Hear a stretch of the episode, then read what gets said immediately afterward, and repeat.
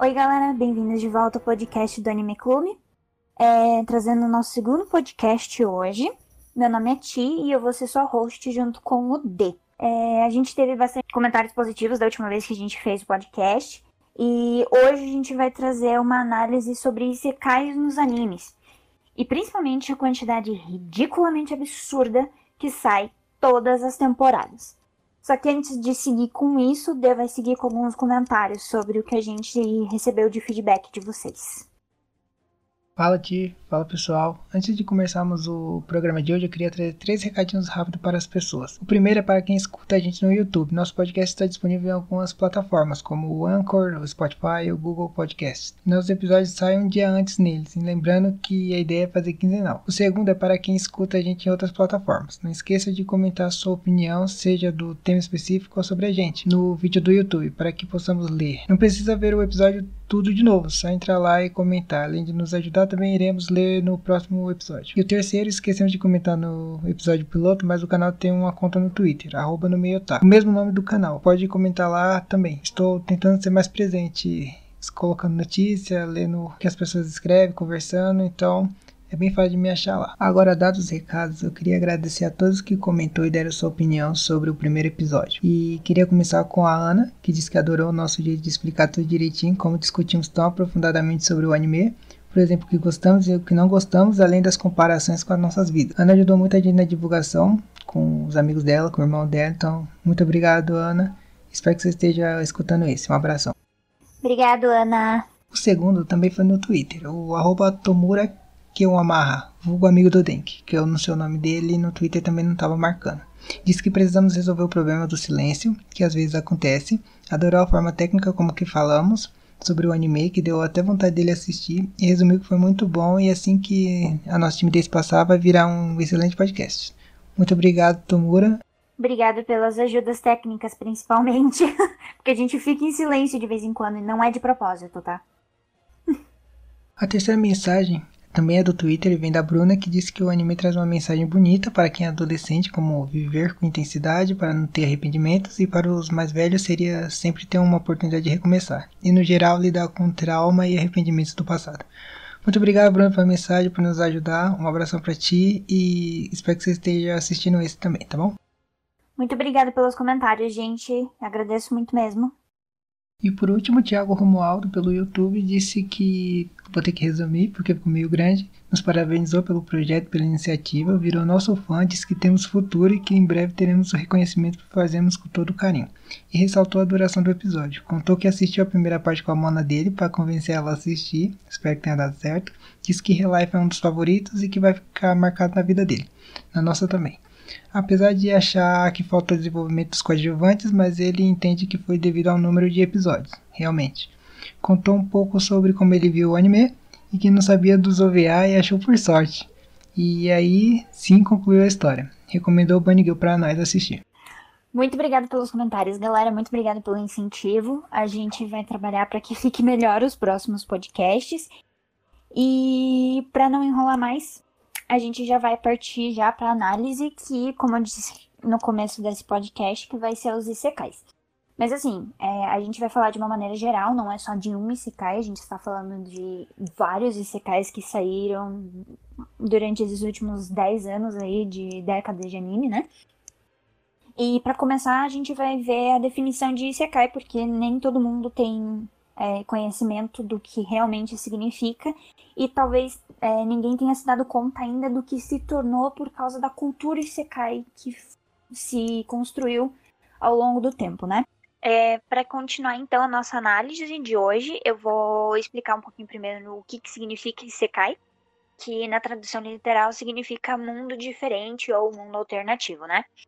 Só que assim, é, por causa da quantidade de isekais que a gente tem tendo nos últimos anos, eu acho que essa definição se deturpou um pouquinho, né? Porque hoje em dia a gente tem o que na cabeça quando fala de Sekai? É de alguém sendo transportado para um outro mundo, geralmente em um mundo onde envolve algum tipo de ambientação de game e tem que sobreviver nesse mundo agora. Então, eu acho que por causa dessa quantidade exorbitante de Isekais, desse, desse gênero de Isekai, digamos assim, Isekai virou isso. Não existe mais outro tipo de Isekai. O que, a gente, o que eu pretendo, na verdade, com esse podcast hoje é mostrar para vocês que talvez o Isekai não seja o que a gente está enxergando hoje em dia. O que, que você acha, Dê?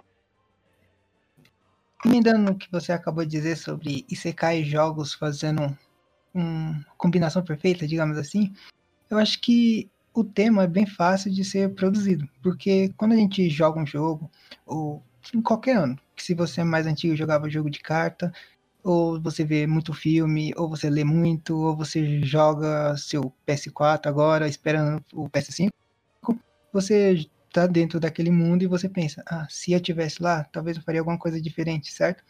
Então, eu acho que quando você cria uma história assim, é muito fácil você cativar o público. Porque só você, você só precisa ter um mundo coerente e não fazer algo completamente distorcido. Então, os personagens que chamam atenção. Se você fazer esses dois, basicamente você tem 70% da obra completa, digamos assim. Para mim, na minha opinião, eu acho que sim. Então, o que você vai faltar? Você tem um final, geralmente tem um boss no final, algum desafio, que também não, não fica muito longe de um RPG normal. E você apenas tem que chegar lá e concluir a missão. Uma coisa muito básica que tem em Sword Art Online, por exemplo. Então, você produzir CK e você atrair o público é bem mais fácil do que você fazer um, uma obra histórica, digamos assim. Por exemplo, Yojo Seki, que é sobre a Terceira Guerra Mundial. É um Isekai também, porém ele faz algo totalmente diferente e leva para um, um outro patamar, digamos assim. E, e aí vem a desconstrução dos games, né? Dos, dos Isekai, no caso. Que não é nenhuma surpresa, com certeza ia fazer sucesso em algum momento, porque as pessoas viram que o Isekai estava dando resultado, então a obra já a obra não, mas no caso o tema estava ficando escasso, que muitas das ideias já estavam sendo feitas e acabaram entrando as desconstruções. Nem sempre dá certo, né? Porque o que mais funcionou são os de comédia e um ou outro de ação, reserva, podemos colocar assim. Então, não deu muito certo. Apesar das pessoas tentarem todo ano sair cinco em secar por temporada. Então, o tema ICK já é muito fácil de fazer, já é muito fácil de atrair. O que podemos fazer é que o pessoal está enjoando, e por isso está tá saindo muitas obras genéricas. Mas tem um outro ponto que eu queria falar. E aí entra a indústria. Não sei se você quer falar alguma coisa antes, se quiser pode ir. Então, é como você é como você estava falando, né? É, a cultura do Isekai se tornou algo é, previsível, né? A gente tem pelo menos cinco Isekais, como você falou, por temporada. E, gente, não tem nenhuma diferença entre um e outro, me desculpa. É o mesmo plot genérico de todos os outros. Alguém foi transportado para um universo paralelo e agora ele tem que, sei lá, derrotar o, o demônio lá, o rei demônio. Tem que fazer não sei o que com a princesa, tem que. É alguma coisa assim, gente. E se você ver todos os cercais que fizeram sucesso, que são bons, né, digamos assim, dentro do gênero, é, também tem um plot genérico. Talvez uma coisa ou outra seja um pouquinho mais é, diferente, digamos assim, né? Mas, gente, não tem mais criatividade nesse nicho. É para mim, assim, já não, eu já não vejo mais o porquê assistir um Isekai, entendeu? Acho que tem uma exceção que eu faria, que eu vou comentar mais pro final. É, mas de resto, assim, eu acho que Isekai já é uma coisa que não importa qual seja a história, ou vai fazer muito sucesso, ou vai fazer muita. É, ou não vai fazer muito sucesso. E o plot vai ser exatamente igual a um anime que saiu e que fez muito sucesso há, sei lá, dois anos atrás. Eu acho que é assim que funciona e eu acho que Sekai não vai ter mais. Não tem mais pra onde ir, infelizmente. Por causa desse desgaste. Eu acredito que o maior culpado disso tudo é o público nós, os japoneses, principalmente, que é o único que a opinião vale de alguma coisa para eles. Porque quando teve o boom lá em 2013 com o Sword Art Online, igual você disse, as pessoas começaram a pedir mais esse Isekai, porque viram que é uma obra muito boa. E começou a vir No Game No Life, Overlord, Yonju Seki, entre outros, que se eu for citar, vai abrir uma lista. E as pessoas falaram, nossa, é agora. Esse é o tema que a gente quer, esse é o que a gente gosta. Só que quando a pessoa fala assim, eu gosto de Sekai, pessoa tá falando que gosta de Sword Art Online, no Game No Life, essas coisas. A pessoa não tá falando que gosta, sabe, dessas obras genéricas que saem cinco por temporada. Quando a pessoa pede, eu quero Sekai, ela quer essas obras que deu certo. Só que acabou. Tipo, tudo que deu certo já foi usado. Todas as fórmulas de Sekai já foram usadas. E tá acabando os temas. E mas as pessoas continuam pedindo, eu quero Sekai, eu quero Sekai, eu quero Sekai. Só que o que, que eles vão entregar? A pessoa pede Sekai, eles dão Sekai. Só que a pessoa espera um e recebe outro. A culpa é de quem? Do público que não para de pedir. Claro que de uma, uma hora ou outra surge um bom. Toda hora surge um bom. Tem o Goblin Slayer, Rizero surgiu um tempo atrás. É, tem outros aí que eu não vou conseguir puxar de cabeça que eu não assisti. Mas é muito pouco, porque a indústria tá sugando o último que tem. E o pior, porque os autores, ele vê que dá certo. Tipo, se eu fazer um Isekai agora, tem muita chance de virar anime daqui dois anos. Só, só preciso fazer algo certinho que vai virar anime. Mas eles não estão se esforçando para fazer algo novo. Eles estão apenas seguindo o balançar da água e tá fazendo só a mesma coisa. E tá dando certo para eles. Tá dando certo pra indústria de anime, porque estão produzindo, só que pro público tá mais obra genérica, tá vindo mais desses isekais, tipo, as pessoas falam. E só tende a piorar, porque uma hora vai acabar todas as ideias. Não vai ser comédia que vai segurar, não vai ser luta que vai segurar, não vai ser a mãe que vai segurar. Feliz Dia das Mães a todos. Não vai ser essas coisas que vão segurar a franquia e vai acabar. Como Shonen tá aí há tantos anos tendo que se renovar e agora nós estamos numa entre safra que metade já foi, né? Os velhos já foi, Naruto, Bleach, One Piece tá. Não sei como tá sobrevivendo até agora. Vai tá vendo obras como é, Black Glover, que as pessoas não estão tão interessadas assim, que a pessoa vai falar, ah, esse é um shonen genérico. E vai acontecer a mesma coisa com Isekai, porque é o, a lógica. Não vai ter como se salvar. Só que o problema é que os japoneses estão pedindo muito, porque lá é uma cultura que gosta muito de RPGs. Dá pra ver pela produção de jogos que eles consomem muito RPG. E Isekai é quase uma representação de um RPG com uma, um personagem menos aleatório, digamos assim. Tem um personagem com a tem um personagem com, posso dizer, com a personalidade bem definida e que atrai os fãs. É isso que eu acho que dá o tom do Isekai. Não sei se você concorda comigo. Então, na verdade, tudo que você falou é muito válido. E eu acho que é exatamente isso que vai acontecer. E assim, é, como você, você mencionou o shonen, né? Eu acho que o shonen é difícil, porque o shonen é direcionado mesmo para os meninos, né? E para as meninas que também gostam de ação e tudo mais. Isso aí não vai precisar se renovar nunca, porque a geração se renova. Então, para eles vai ser novo. Pra gente não é, porque a gente viveu Golden Ages, né? Pra mim, Hunter x Hunter, Full Metal Alchemist, é, Bleach, é, One Piece, é, Naruto. E assim, a gente viveu essa época. Mas a galera que veio antes, por exemplo, era Cavaleiro Zodíaco, era Samurai X, era, né, Yu Yu Hakusho. Tudo bem que eu também vivi essa época, mas enfim. É, e agora é Boku no Hero, é, Black Clover, é, talvez Fairy Tail, mas acho que não ainda, é nossa época mais. É, One Punch Man, é, são coisas assim, sabe? E não existe mais os longos arcos, né? Acho que One Piece vai ser o último anime a acabar que vai ter mais de, tipo, 900 episódios seguidos, entendeu?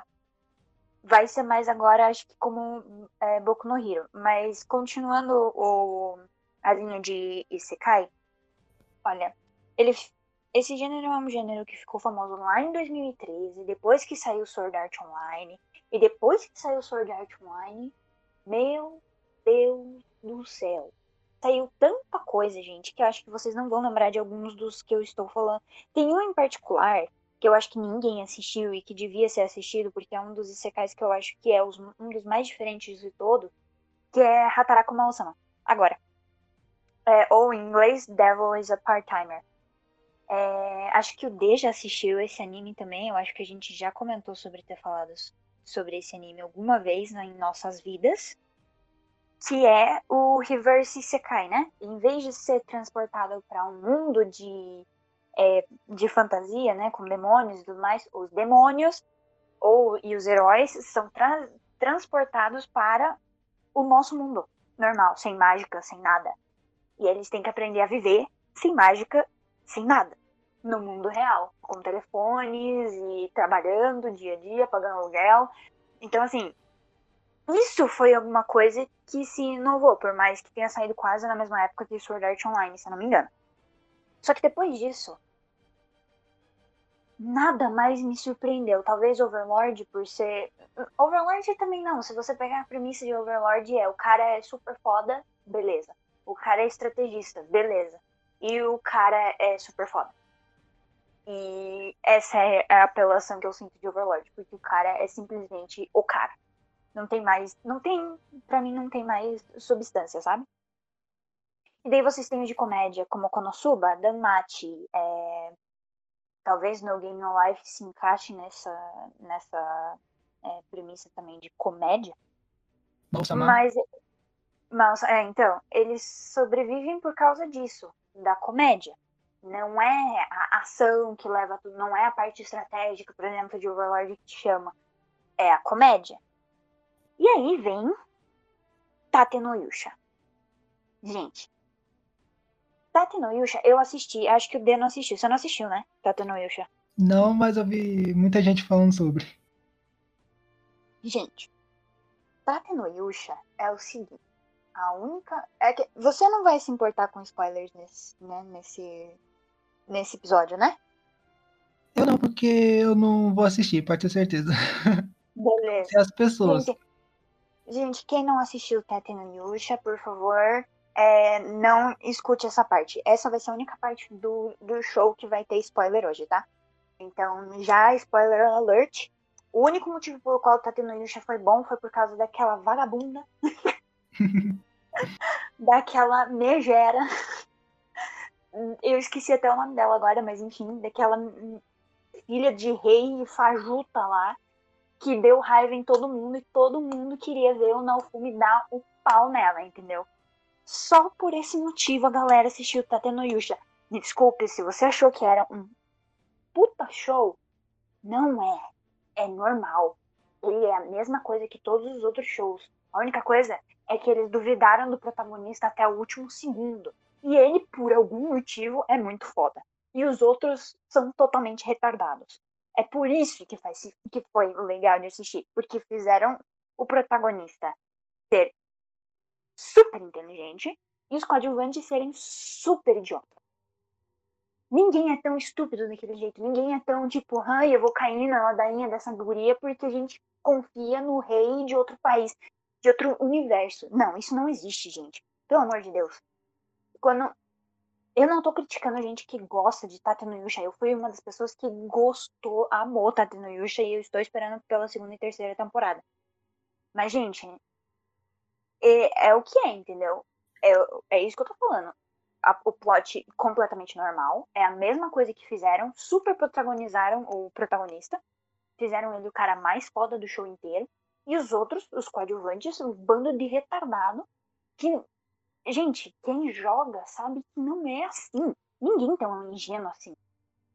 Sabe? Então, assim, não, não, não condiz muito. Não, não, não dá muito certo isso daí, não. Essa premissa de Tata no Yusha é legal e não é. É legal por ser divertido de assistir, mas assim, é, se você quer algo sério, eu acho que Tata no Yusha não é algo sério. Eu acho, por exemplo, que Log Horizon fez muito mais, um trabalho muito melhor em Isekai do que de estratégias e tudo mais do que fez Tate no Yusha. Se a gente for comparar assim os dois, eu acho que Log Horizon, esse sim, trouxe elementos muito interessantes para o mundo de Isekai. Mas assim, de resto, eu posso dizer que não fez nenhuma diferença para mim. O resto para mim é tudo igual. Os únicos que se destacam são os que eu falei. Hataraku Mausama, ou Devil Part-Timer, e o Log Horizon, e talvez Overlord. Mas isso é, né? Tem que debater sobre. O resto, gente, é plot normal, é regular, é a mesma coisa que você vê em todos os outros Isekais. Simples. Acho que isso conclui a minha, o meu take nessa parte de Isekais. Só que agora, olhando por um outro ponto, parem para pensar. Lá em 2013, quando saiu Sword Art Online, explodiu Kirito, Asuna e todo o romance lindo, bonitinho que eles tinham e né, a gente achou que ia ser sensacional, daí veio a segunda parte do anime e a gente a gente só queria vomitar de tão ruim que era. Quem gosta da segunda parte do anime, bravo. Vocês têm coragem de admitir isso.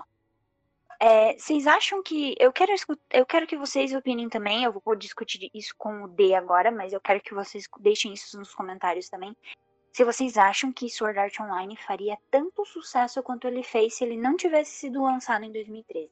Se ele tivesse vindo depois de Tate no Yusha, de Overlord, de Danmachi, de Konosuba, de Log Horizon, de todos esses que vieram depois. Eu quero saber agora de vocês, se vocês realmente acham que Sword Art... Eu tô falando a primeira temporada, gente. A primeira e a segunda também. Ganguel. Se, se Sword Art Online primeira temporada tivesse saído agora, depois de todos esses títulos saírem, vocês acham que faria o mesmo é, sucesso? Ou vocês acham que a gente ia odiar o Kirito tanto quanto a gente. Bom, eu pelo menos odeio hoje em dia. O que, que você acha, Dê? Então, eu acho que não iria amar tanto igual ama, mas eu acho que não seria odiado. Seria esses, como eu falei antes, anime que você puxa assim, sabe? No meio de cinco você fala, ah, esse aqui é bom, vou pegar aqui pra ver. Mas eu não sei se ia ter tanto amor igual tem. Porque se você for contar antes, bem antes, antes de Sword Art Online, teve Hack, né? Eu acho que o Hack foi o mais famoso que teve. E ninguém liga hoje. Sinceramente, é uma obra esquecida. E se você comparar Hack, é ponto hack, eu não sei como que se fala o nome direito.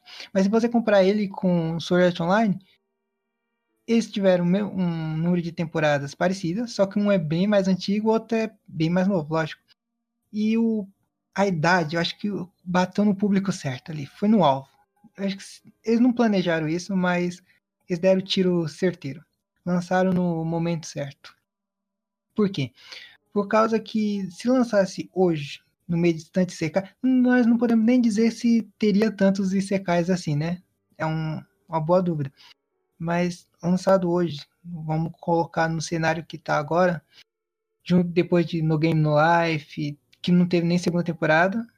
Vamos lembrar que No Game No Life tá esquecido por aí. É, teve Reziro também, que Reziro eu acho que foi depois do Sword Online, eu acho que Reziro foi a obra que mais chamou a atenção. Eu acho que foi a obra, por causa que se você reparar, ele passou na TV brasileira, dublado. Ele teve filme, ele é comentado até hoje. Eu acho que é uma das obras mais pedidas para ter segunda temporada. Ele, tá, ele teve um recap que fizeram e tem vários spin-off dele também saindo. Então, o Reziro, ele equivale ao Sword Art Online. Talvez com menos ódio. Acho que tem gente que gosta mais de Reziro do que gente que odeia Sword Art Online. Não sei se deu para entender. Então, eu acho que se ele saísse hoje, o, a maioria dos fãs não seria fã. Ou se produzisse melhor, né? Porque do jeito que eles fizeram essa temporada também ficou meio estranho. Eu, como assisti até a terceira temporada, eu. Depois da, do arco das fadinhas lá, eu abri mão. Eu só não queria mais assistir aquilo. Mas não é de todo ruim. Tem que lembrar isso.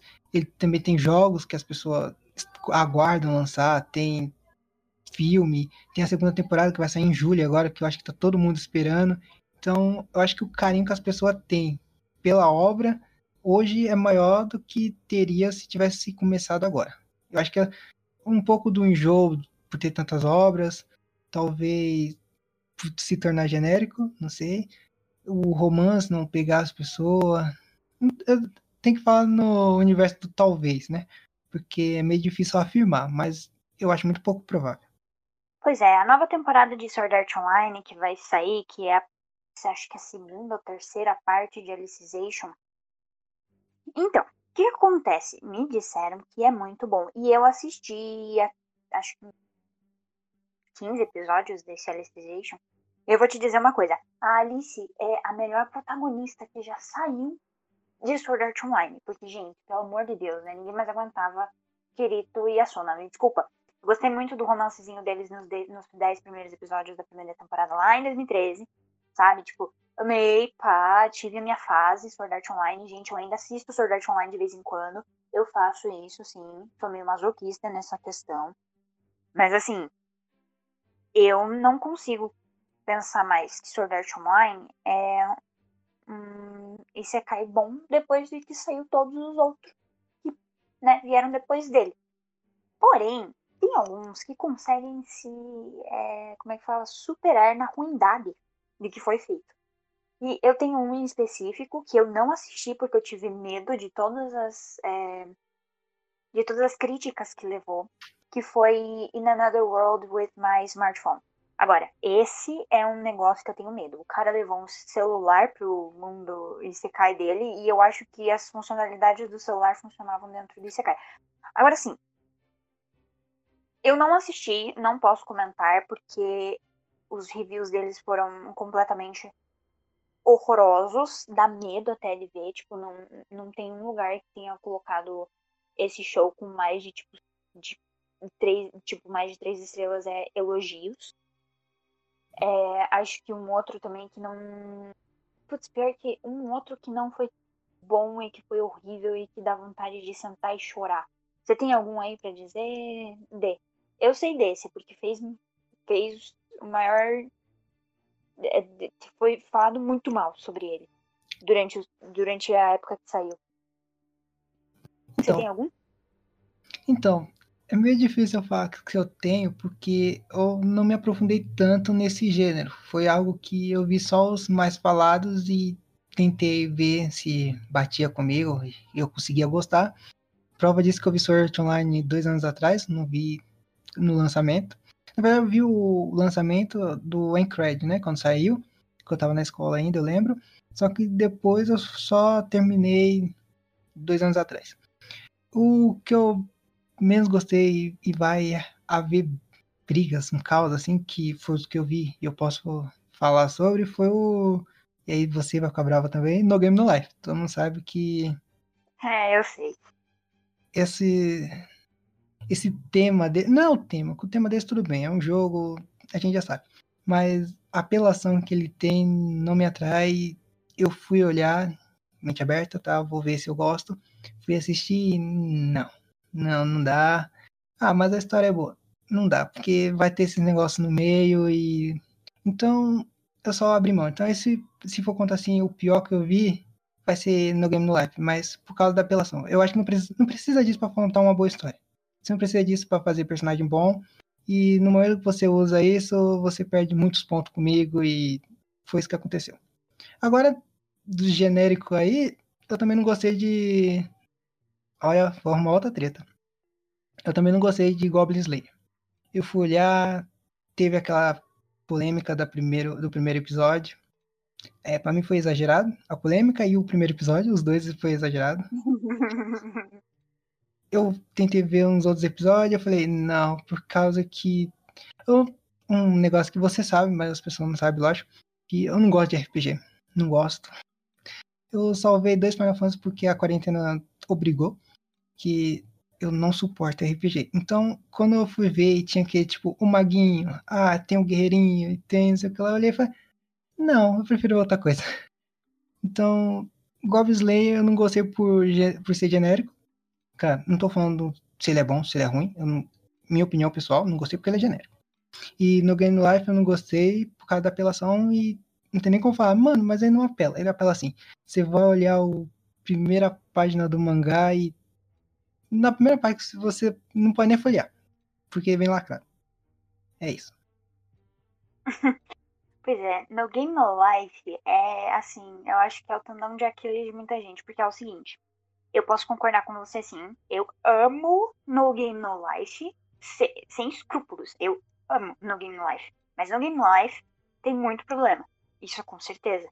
Esse negócio da Shiro e do Sora tipo, serem super gênios, serem não sei o que, tipo, sabe? Eles são os mestres em roubar. É só isso que eles sabem fazer, gente. Eles roubam os jogos. Eles são super inteligentes, beleza, mas eles adoram roubar. É, é tipo, meio que claro isso. Só que eles é, acobertam isso com a inteligência deles. Agora, assim, eles são completamente apelões. O Sora e a Shiro são muito apelões. Não, não tem outro, outra maneira de descrever. É, eles são o Kirito, entendeu? De No Game No Life. Os caras são muito inteligentes, muito tudo, muito sabem. Tudo para eles é sensacional e, tipo, fácil de lidar.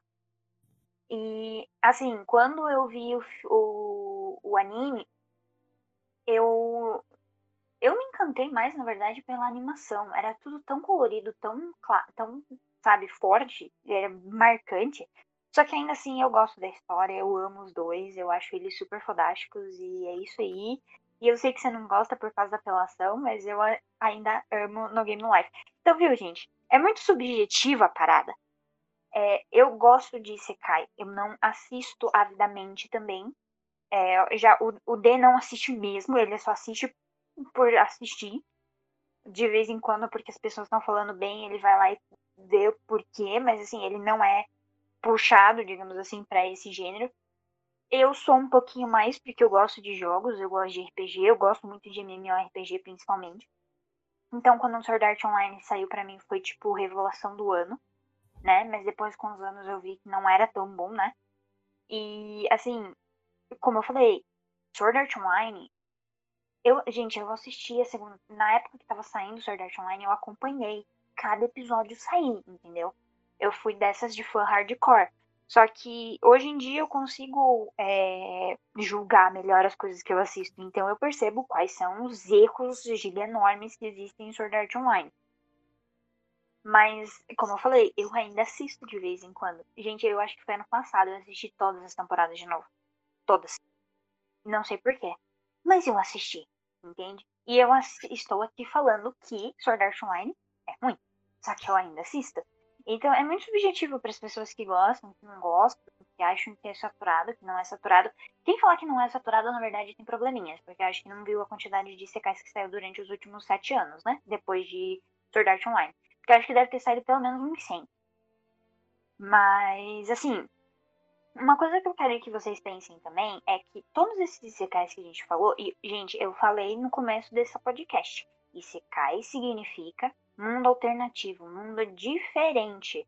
Não é personagem ser, ser teletransportado para um jogo de MMORPG e sobreviver lá dentro durante a sua vida inteira.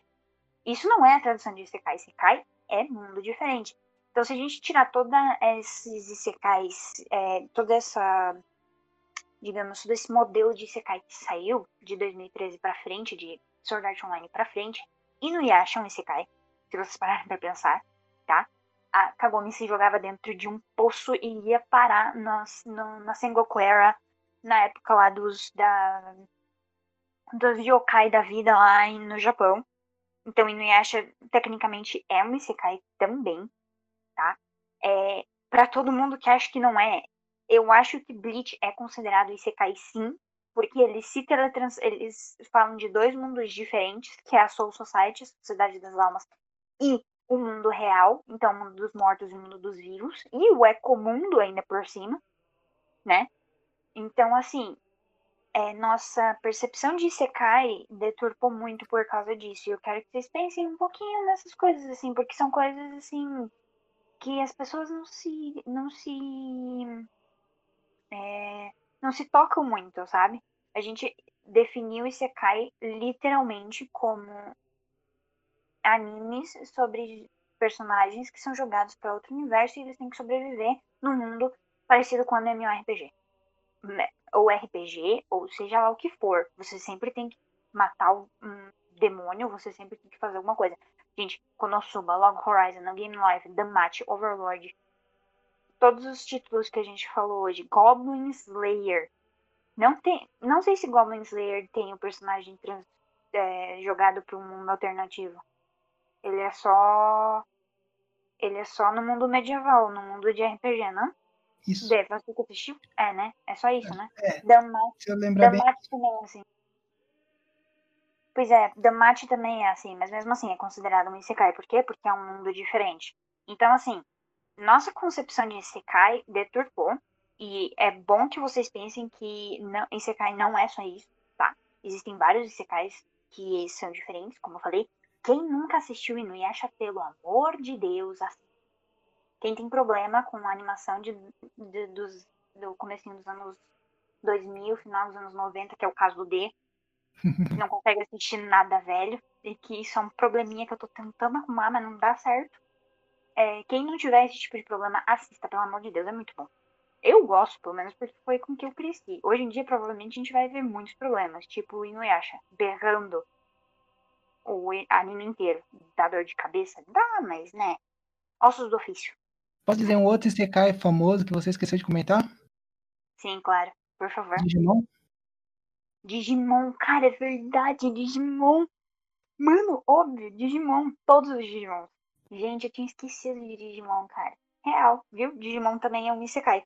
E não é um MMORPG. Mas enfim, eu acho que isso conclui nosso podcast de hoje. Não sei se você tem mais alguma coisa para adicionar. Então, eu acho que a gente conseguiu comentar tudo que a gente queria, né? Que a gente marcou.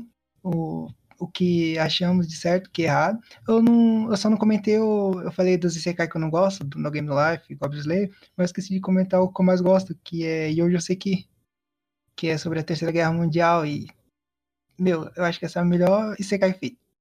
Por causa que, como eu disse, é, tem que bater com a pessoa. A obra tem que. Você tem que se identificar de algum jeito com a obra. E guerra, assunto guerra, eu acho muito interessante. E o personagem também ele é muito carismático, então foi o pacote que atraiu o D. E para mim, eu tô até hoje esperando a segunda temporada e. Forever, né? Hum, sempre assim, né? Então, já que você está incluindo algumas obras, eu vou incluir uma aqui, duas obras aqui também, porque eu totalmente esqueci. A primeira é um mangá, tá? Gente, é, uma coisa antes de eu, de eu falar o que eu, as minhas recomendações. A gente não tá falando que Isekai é ruim, tá? Isekai é um gênero muito legal. Tanto que instiga a nossa imaginação, cara. Imagina, se eu tivesse no mundo do No Game No Life, eu acho que eu pirava o cabeção. Então, assim, o gênero em si, ele é muito bom. O problema é que ele é muito desgastado, né? A gente teve. Gente, a gente teve um Isekai onde o Isekai misturou o, o protagonista e a mãe dele serem jogados para outro mundo. Pelo amor de Deus, não tem mais mesmo o que fazer, entendeu? Agora eles usaram uma mãe. Tipo, oi? Eu não assisti o anime, então não vou mais é, comentar sobre isso, porque eu não vou falar se é ruim ou se é bom. Eu só acho um absurdo, tá? Porque em nenhum mundo eu levaria minha mãe para outro universo. Nenhum. tipo, nenhum, entendeu? Imagina o apocalipse. Cara, eu vou levar ela. Eu sou viciada em zumbis, né? Minha vida teria que ser um The Last of Us, um Resident Evil. Imagina, eu vou levar. Minha mãe também é fã de zumbi, mas eu nunca levaria ela pra Monster Universo, entendeu? Apocalipse zumbi com minha mãe? Gente, eu e ela a gente ia morrer juntinhas na, na primeira tacada, sabe? Nunca, pelo amor de Deus.